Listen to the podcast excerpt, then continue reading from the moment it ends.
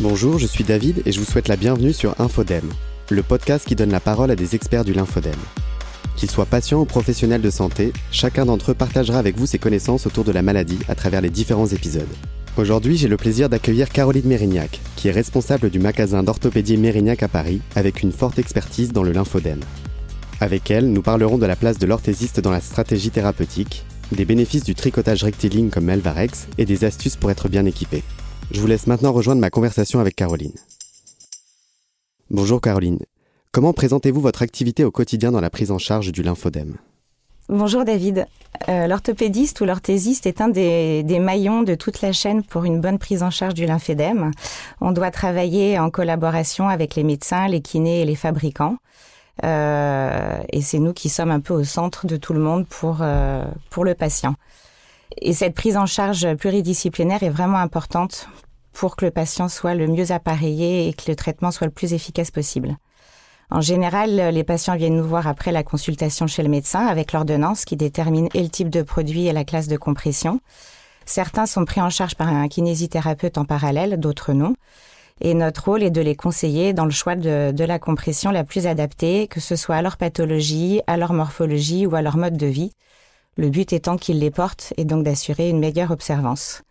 Et on est ça également le, seul lien entre le fabricant et le patient, car les patients n'ont pas accès euh, directement au fabricant.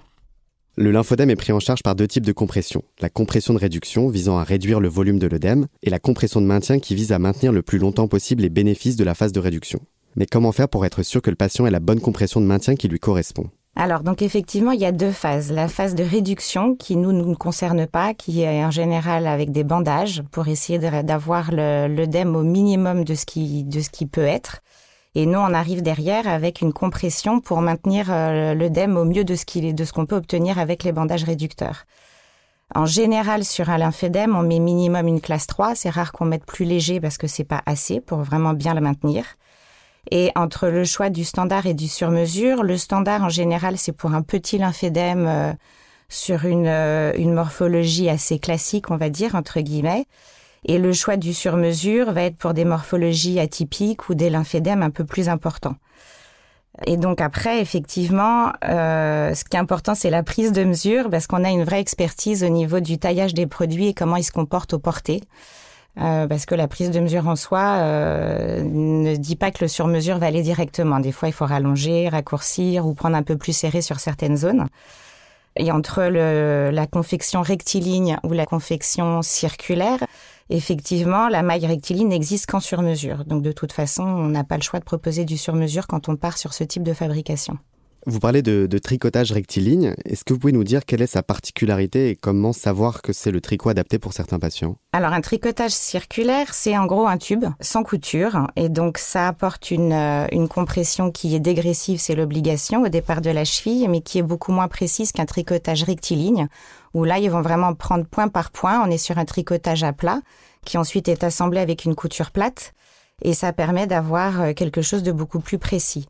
Euh, en tricotage euh, rectiligne, on a également euh, accès à beaucoup plus d'options qu'en tricotage circulaire, ce qui permet d'apporter pas mal de petits plus dans le quotidien. Euh, donc c'est un, une maille plus épaisse, mais qui s'adapte vraiment beaucoup plus à la morphologie et qui est plus efficace sur le, le lymphédème. Et donc après, dans le cadre du lymphédème, il faut prendre en compte le fait que les patients ne peuvent pas se passer de compression. Ils sont obligés vraiment de la porter toute la journée et ils ont également souvent un appareillage pour la nuit. Et, et, souvent, ils vont superposer plusieurs classes de compression. On peut faire 3 plus 4 ou 4 plus 4. On arrive à des pressions très très fortes. Et euh, il est important à faire attention à toutes les zones de frottement, les zones sensibles, les points de friction. Sinon, ça va créer d'autres pathologies associées dont on n'a pas besoin. C'est par exemple le coup de pied, le creux poplité, euh, le pli du coude, la commissure du pouce. Toutes ça sont des zones sensibles. Et en rectiligne, on peut euh, avoir des options de doublure, de courbure anatomique qui aident au meilleur, euh, au meilleur confort du produit. Par exemple, pour le genou et le coude, on a maintenant une, une, nouvelle fabrication, on va dire, qui existait avant en Allemagne et on a mis du temps à l'avoir en France, mais on l'a enfin chez Elvarex où ça s'appelle une zone fonctionnelle et c'est un tricotage un petit peu différent, plus doux, qui n'enlève rien à la pression et à la dégressivité du produit, mais qui permet euh, d'avoir beaucoup moins de gêne quand on plie les jambes, quand on a le bras plié, euh, quand on est par exemple sur un ordinateur toute la journée. Et ça, c'est vraiment un réel bénéfice. Très bien. Et il est écrit dans la littérature médicale et constaté lors d'interviews avec les patients que le, le quotidien sous compression est une nouvelle vie parfois très contraignante. Est-ce que la compression sous trichorectiline peut aider justement ces patients à transformer leur vécu sous compression en quelque chose de plus agréable et plus confortable? Alors, il faut quand c'est une première fois, il faut le temps que la personne accepte de porter un tricotage rectiligne qui fait peur, qui est épais. Euh, S'ils sont passés par euh, des phases de bandage, en général, c'est tellement épais que le tricot rectiligne est beaucoup plus facile à faire passer. Mais euh, ça reste quand même beaucoup plus efficace. Et euh, j'ai eu le cas, par exemple, d'une jeune fille qui portait du rectiligne quand elle était euh, beaucoup plus jeune, qui en garde un souvenir très mauvais, qui voulait plus du tout porter de rectiligne et qui partait sur du circulaire et qui maintient pas du tout assez son œdème.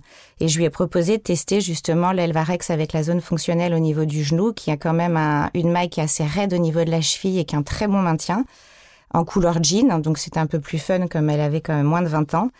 Et euh, effectivement, quand elle a essayé son circulaire, bah, c'était joli, c'était fin euh, et ça faisait pas médical. Et quand elle a essayé le rectiligne en jean, non seulement elle a bien aimé l'aspect esthétique, mais elle a senti tout de suite qu'il y avait vraiment un réel maintien au niveau du cheville et du, et du mollet et, euh, et un réel bénéfice, hein, d'autant plus qu'elle sortait d'une cure de 15 jours de bandage et que ça aurait été dommage de relâcher un peu trop la pression dès le départ.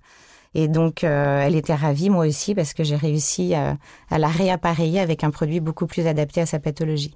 J'ai quand même une dernière question qui me turlupine. Le tricot rectiligne étant plus épais, ça doit pas être évident pour les, les patients les premières fois.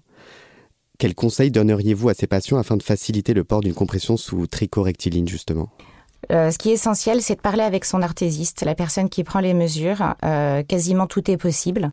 Euh, et on, nous, on pose les questions, mais des fois, les gens n'osent pas nous dire ce qui, ce qui va et ce qui va pas. Et nous, ça nous permet d'avancer, de proposer différentes options et d'améliorer le produit. Donc, il est essentiel de dire quand euh, je porte ma compression, il y a ça, ça, ça qui me gêne, ou je peux pas le porter toute la journée pour telle et telle raison. Et nous, on affine et nos mesures et le choix des options pour améliorer euh, justement l'observance et le, et le confort. Où j'ai eu le cas il y a pas longtemps sur un, un, coup de pied où il suffisait de faire une courbure anatomique au talon et une doublure et la dame avait plus de frottement et elle pouvait porter sa compression toute la journée, ce qui n'était pas le cas avant. Donc des fois ça tient à pas grand chose, mais il faut que le patient parle parce qu'on n'est pas à sa place dans le bas. Nous, on peut faire plein de choses, mais il faut vraiment pas hésiter à, à dire les choses. Et, euh, et, après, il faut savoir que c'est pas une science exacte. Euh, le, une personne qui va réagir à tel traitement sur son lymphédème va avoir des super bons résultats, et on peut pas appliquer le même traitement sur une autre personne qui va pas forcément être efficace. Il faut pouvoir tester différents produits et voir sur sa jambe ou sur son bras ce qui marche le mieux pour euh, ensuite s'appareiller au mieux derrière. Merci Caroline pour toutes ces informations et à très bientôt. Merci.